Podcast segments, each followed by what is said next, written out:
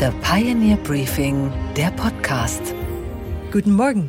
Mein Name ist Chelsea Speaker und wir starten jetzt gemeinsam in diesen neuen Tag. Heute ist Freitag, der 6. Januar.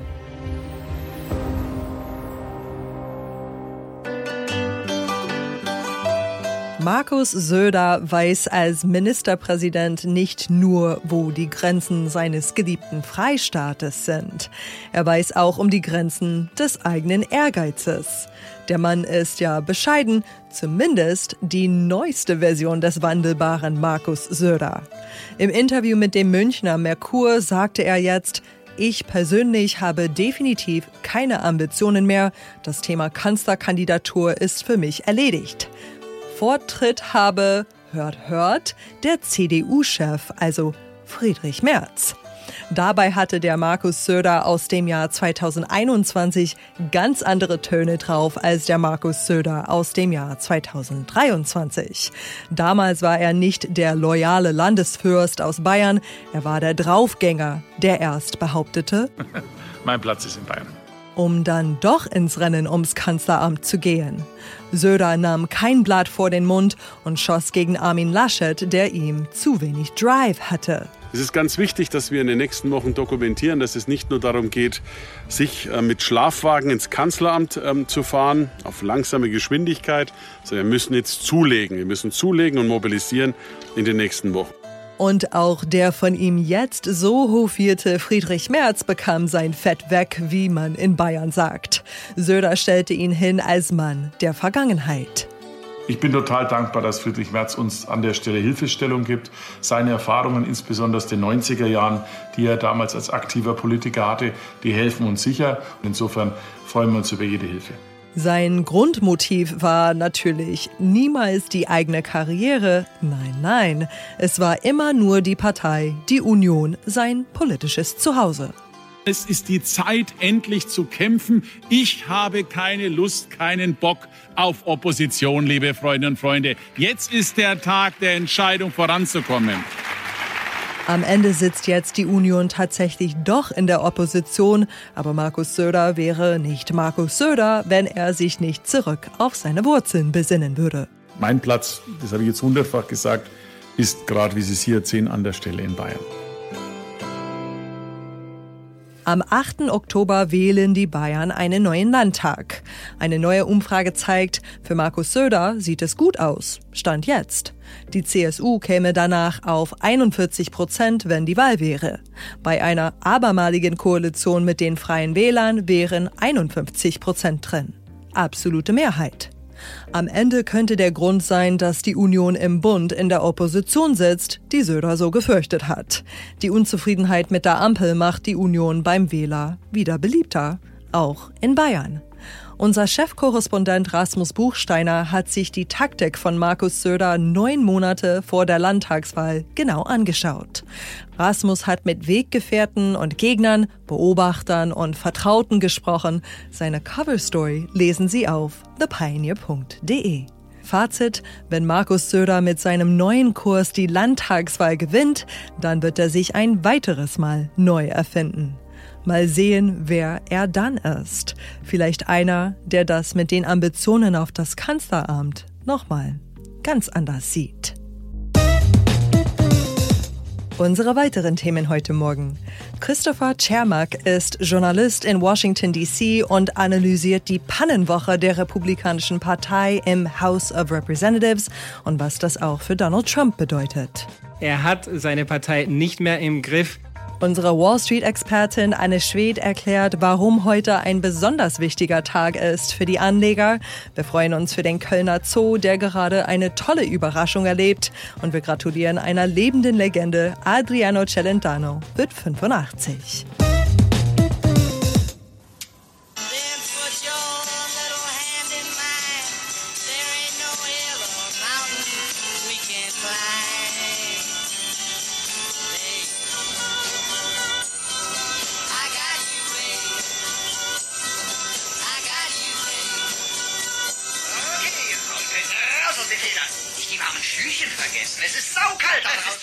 Szene aus Und täglich grüßt das Murmeltier kennt jeder.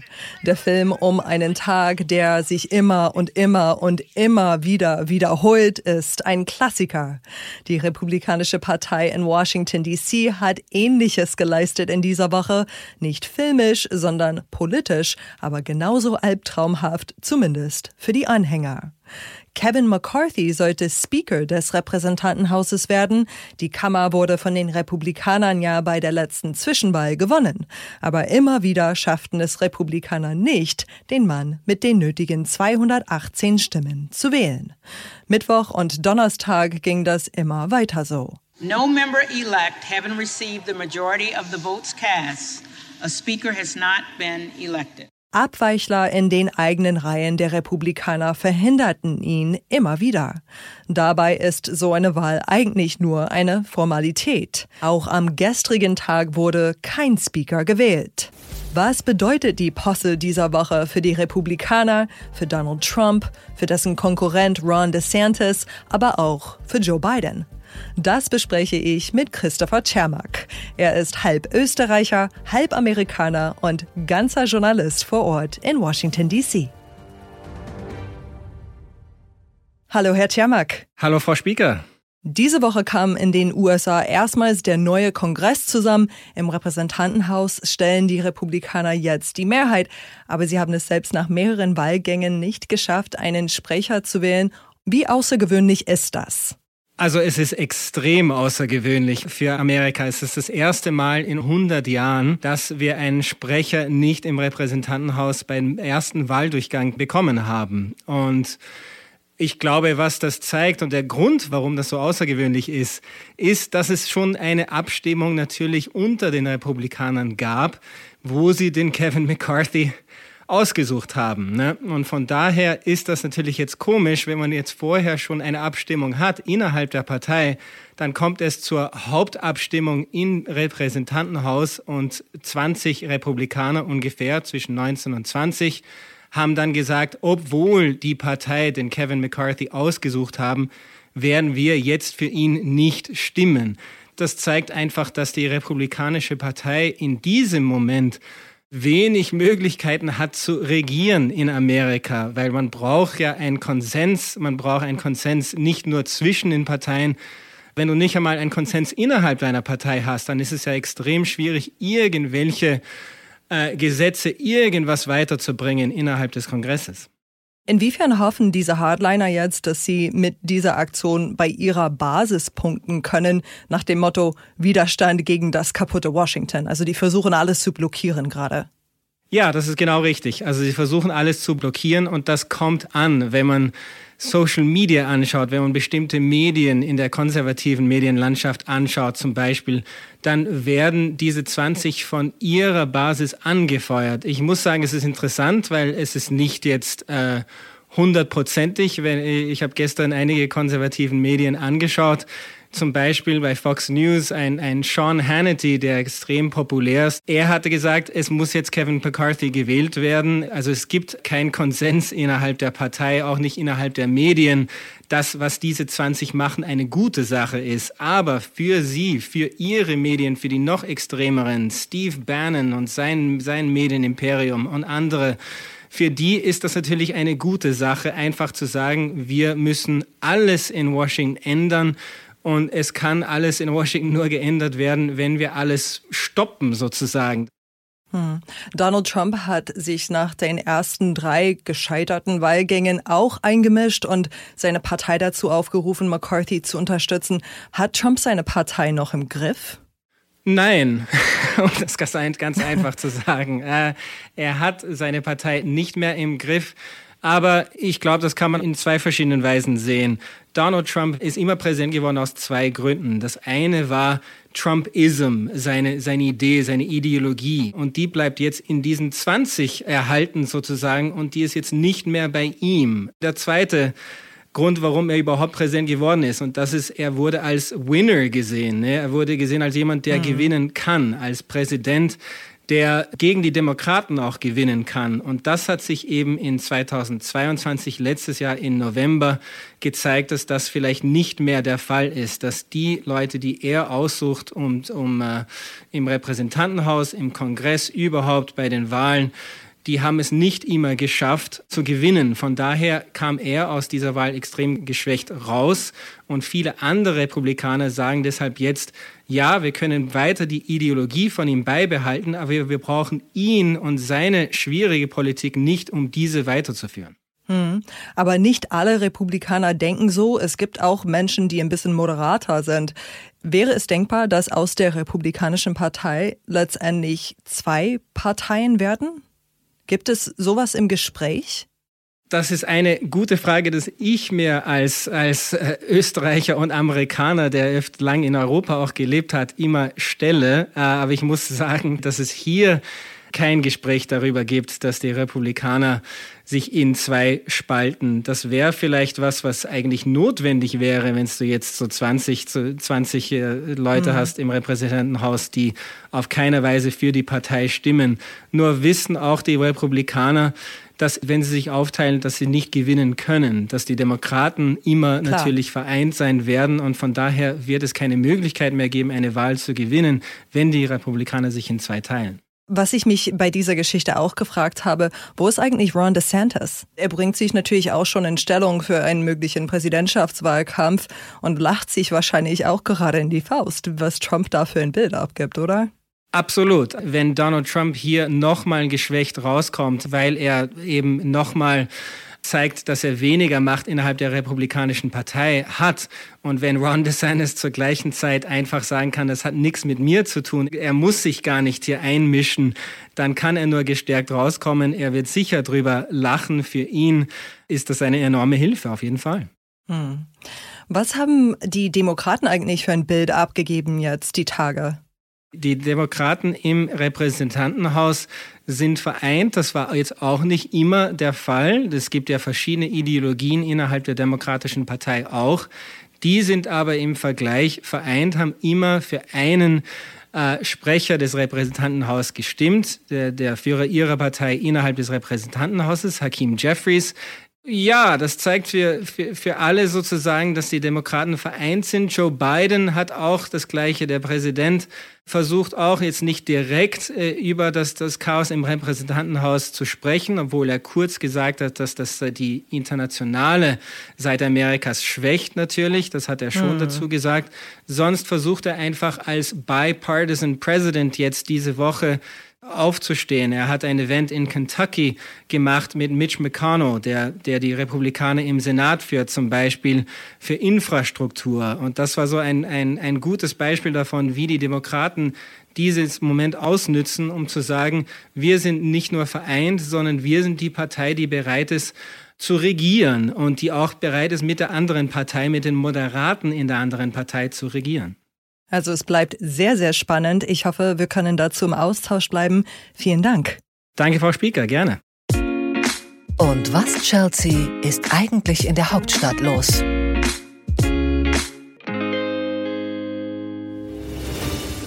Da werden die Angriffe auf Polizei, Feuerwehr und Rettungskräfte in der Silvesternacht in Neukölln natürlich ein Wahlkampfthema. Die Berlinerinnen und Berliner müssen Mitte Februar ja erneut zur Urne. Sie haben es sicher mitbekommen. Wegen diverser Unregelmäßigkeiten muss die Abgeordnetenhauswahl von 2021 wiederholt werden. Mein Kollege Michael Bröker hat mit dem Spitzenkandidaten der FDP, Sebastian Scheier, gesprochen und ihn nach den Konsequenzen von dieser Silvesternacht befragt. Wir brauchen die Debatte um die Ursachen in dieser Stadt. Und da wäre die Frage, wie ist unsere Justiz aufgestellt? Wie funktioniert unser Rechtsstaat in Berlin? Und was ist äh, die Herausforderung, wenn es um Integration und Bildungsarbeit geht? Und das sind für mich die Punkte und nicht die Frage, ob wir eine Böller-Debatte äh, ja oder nein in Berlin benötigen. Aber ist es ein Problem mit jungen Menschen mit Migrationshintergrund? Ja oder nein? Ich glaube, dass wir einige wirklich ähm, verloren haben und insoweit ja und dass wir an dieser Stelle auch ähm, ordentliche Integrations- und Bildungsarbeit machen müssen.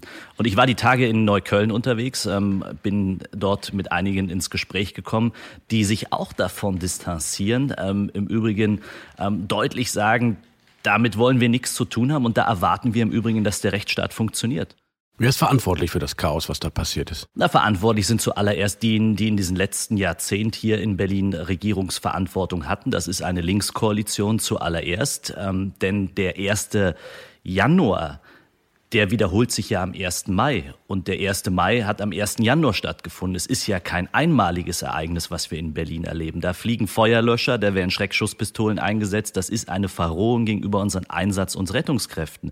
Und da brauchst du eine funktionierende Regierung, die mit einer starken Justiz und einer starken Innenverwaltung mit diesen Sachen auch konsequenter umgeht. Und das hat leider auch in den letzten Jahren ähm, hier in Berlin nicht funktioniert. Die FDP will regieren, wenn sie reinkommt. Das ist ihr Anspruch, richtig? Ja. Würden Sie das Innensenatoramt äh, haben wollen, bekleiden wollen? Ist das eins, äh, was die FDP für sich reklamieren würde? Ich glaube, wir brauchen in Berlin eine Reformkoalition, die am Ende des Tages eine gemeinsame Mitte hat und sich nicht in ideologischen Grabenkämpfen verliert. Und wenn ich eine äh, linke Justizsenatorin in Berlin habe, die am Ende sich mit diesen Fragen überhaupt nicht auseinandersetzen will, sondern sie wegdiskutiert, statt hinzuschauen, dann haben wir ein Problem. Und äh, wir würden in dieser Stadt Verantwortung übernehmen und gerade im Justizbereich genau hinschauen. Es macht einen Unterschied, ob man einen Justizminister oder eine Justizministerin der Freien Demokraten hat. Das sehen wir ja gerade auch im Bund. Das war also keine direkte Bewerbung für das Ressort des Innensenators, sondern hier möchte jemand offenkundig Justizsenator werden. Doch wie soll das gelingen? Wie kann die FDP ernsthaft bei Umfragewerten zwischen 5 und 8 Prozent in Berlin an eine Regierungsbeteiligung glauben? Das hat Sebastian Scheier Michael Bröker natürlich auch verraten. Das gesamte Interview hören Sie in unserem Podcast Hauptstadt das Briefing auf thepioneer.de oder in unserer Podcast-App. Und was ist heute an den Finanzmärkten los? Da ist heute an der Wall Street die Spannung so groß wie in der ganzen Woche nicht. Warum? Das weiß Anne Schwed in New York. Guten Morgen, Anne. Guten Morgen, Chelsea. Die Arbeitsmarktdaten für die USA erscheinen heute. Wie sind die Erwartungen auf dem Parkett? Die Analysten hier erwarten, dass im Dezember 200.000 neue Jobs geschaffen wurden. Das wäre weniger als noch im November. Und falls die recht haben oder sogar vielleicht sogar noch weniger Jobs geschaffen wurden, dann wäre das ein gutes Zeichen für die Wall Street. Also wieder dieses Bad News are Good News Szenario. Ganz einfach, weil das bedeuten würde, dass die Wirtschaft jetzt spürbar abkühlt und die Notenbank das dann zum Anlass nehmen könnte, bei den Zinserhöhungen einen Gang zurückzuschalten. Fallen die Jobdaten allerdings besser aus als gedacht, dann werden wir genau das Gegenteilige sehen. Das würde dann wieder die Ängste der Anleger antreiben, dass die Notenbank wohl doch weiter aggressiv die Zinsen erhöht, weil die Erhöhungen die Wirtschaft offenbar noch nicht genug abgekühlt haben. Gestern gab schon die Arbeitsmarktdaten aus dem Privatsektor. Die agieren ja oft schon so als eine Art Vorbote für die Zahlen heute. Der privaten Arbeitsagentur ADP zufolge wurden im Privatsektor im Dezember 235.000 neue Jobs geschaffen, weit mehr als erwartet. Die Zahlen heute sind die offiziellen Zahlen der Regierung, wo auch noch die Jobs aus dem öffentlichen Dienst mit drin sind. Und ich befürchte fast, dass sie auch wieder besser ausfallen werden als gedacht, was der Wall Street gar nicht gefallen wird. Außerdem ist die Consumer Electronics Show in Las Vegas gestartet. Das ist die Technikmesse schlechthin in den USA. Warum schauen da in diesem Jahr gerade die Anleger von der Börse besonders drauf, Anne? Ja, ganz einfach, weil der Tech-Sektor zuletzt ja so unfassbar stark gelitten hat mit krassen Kursverlusten an der Börse und Massenentlassungen bei den Mitarbeitern. Der Tech-Sektor leidet ganz besonders stark unter der hohen Inflation, aber auch unter den steigenden Zinsen, weil es das Kapital für neue Innovationen und Entwicklungen Versicherungen teurer macht. Jetzt schauen die Anleger also ganz sehnsüchtig nach Las Vegas in der Hoffnung, dass da neue Produkte vorgestellt werden, die den Tech-Sektor wieder in Schwung bringen. Und da gibt es schon ein paar coole neue Produkte, 8K-Fernseher zum Beispiel, die mit Blick auf die Energiekrise wohl besonders stromsparend sind oder ultradünne 3D-Laptops oder auch alle Arten von Robotern, die in irgendeiner Weise das Leben leichter machen sollen. Oder BMW hat ein neues Auto vorgestellt, das die Außenfarbe ändern kann und auch so zahlreiche Dinge, die es zwar schon gibt, aber technologisch weiterentwickelt wurden. E-Bikes, Smartwatches, Haushaltsgeräte, solche Dinge. Also schon alles echt spannend, aber so richtig vom Hocker gerissen ist die Wall Street davon nicht. Also die bahnbrechende Innovation, die die komplette Tech-Welt verändern wird, die war da noch nicht dabei. Die Messe geht noch bis Sonntag, also mal schauen, vielleicht kommt ja noch was. Und was, Chelsea, geht eigentlich gar nicht?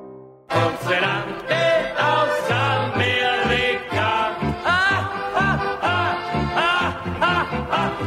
die beste, denn sie schickt uns ja Geld aus Amerika. Was gar nicht geht, dass wir alle dachten, dass die Geschichte von der reichen Tante aus Amerika frei erfunden sei. Doch es gibt sie wirklich. Zumindest für den Kölner Zoo.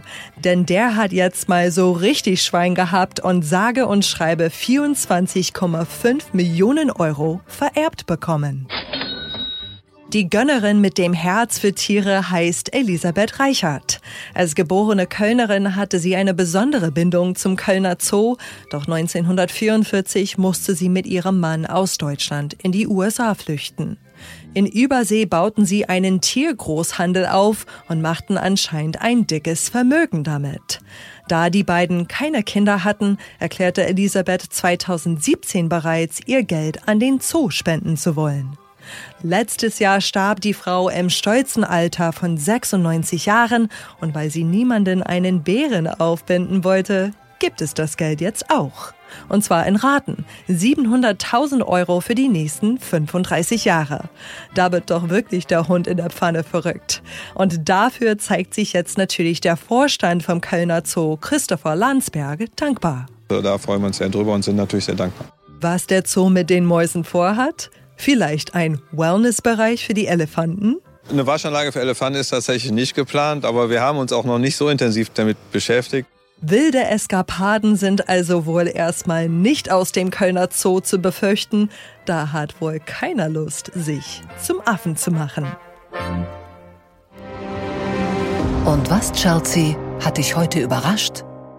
Dass der italienische Sänger und Schauspieler Adriano Celentano eigentlich gelernter Uhrmacher ist. Seine Liebe zur Musik entdeckte er durch seinen Onkel, der sich abends in Mailand, manchmal in der Via Gluck, ein wenig Geld als Straßenmusiker dazu verdiente. Celentano setzte seinem Onkel später ein Denkmal mit dem Lied Il ragazzo del Via Gluck. Questa è la storia di uno di noi.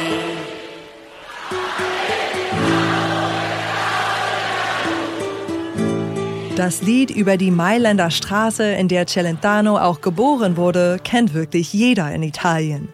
Wie hier in einem Celentano-Konzert ziemlich deutlich wird. Es ist musikalisches Nationalheiligtum.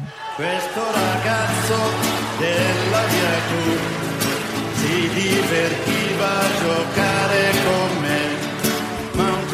Die besungene Straße ist sogar offiziell unter Denkmalschutz gestellt worden. Die Schweizer Kollegin Nadia Fischer vom SRF beschreibt, wie es heute dort aussieht. Die Via Gluck ist eine unscheinbare Einbahnstraße, die parallel zu den Gleisen des Mailänder Hauptbahnhofs verläuft. Es ist ein wildes Durcheinander an Stielen, immer wieder hat es Baulücken. Also ich würde sagen, die Via Gluck ist alles andere als ein Schmuckstück. Von dort machte sich der jugendliche Adriano also auf, erst Italien und dann ganz Europa mit seiner Musik zu erobern. Er war derjenige, der offiziell den Rock'n'Roll nach Italien brachte. Den Durchbruch hatte er mit einem Auftritt in dem Filmklassiker La Dolce Vita von Federico Fellini. Rock'n'Roll for Silvia! Let me take it, go,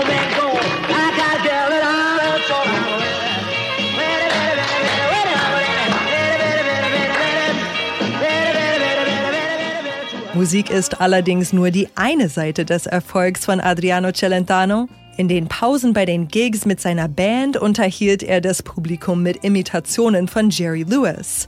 Dieses komödiantische Talent mündete dann Mitte der 60er in erste Filmproduktionen als Schauspieler und gipfelte dann in so riesigen Erfolgen in den 80ern, die hierzulande so schöne Titel wie Gib dem Affen Zucker trugen.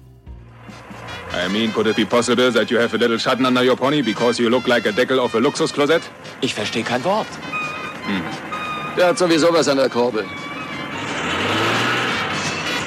Die Handlungen dieser Filme waren eher seicht. Die Klamotten schrill, die Dialoge albern, die Frauen sexy, die Witze flach. Aber man sollte Celentano nicht leichtfertig in diese Schublade stecken.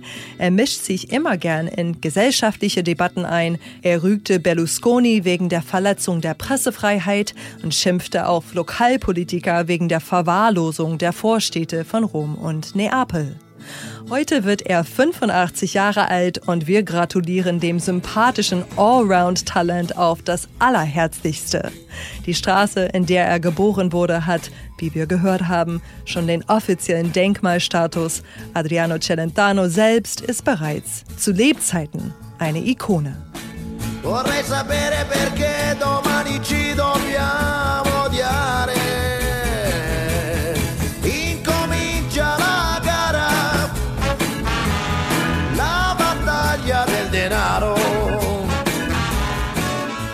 Ich wünsche Ihnen jetzt einen wunderschönen Start in den Tag mit einem Hauch von Dolce Vita. Ich bin Chelsea Speaker und Montag hören Sie Gabor Steingart frischer Holt aus dem wohlverdienten Urlaub hier wieder. Same time, same place. E tu ridai due colpi a me ed io ridò tre colpi a te finché c'è forza per colpire fino a che un'altra festa c'è.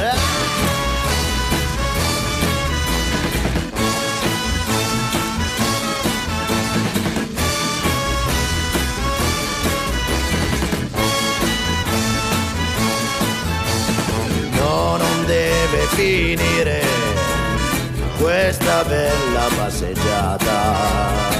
Deve durare una intera vita. Se c'è una gara è solo quella dell'amor.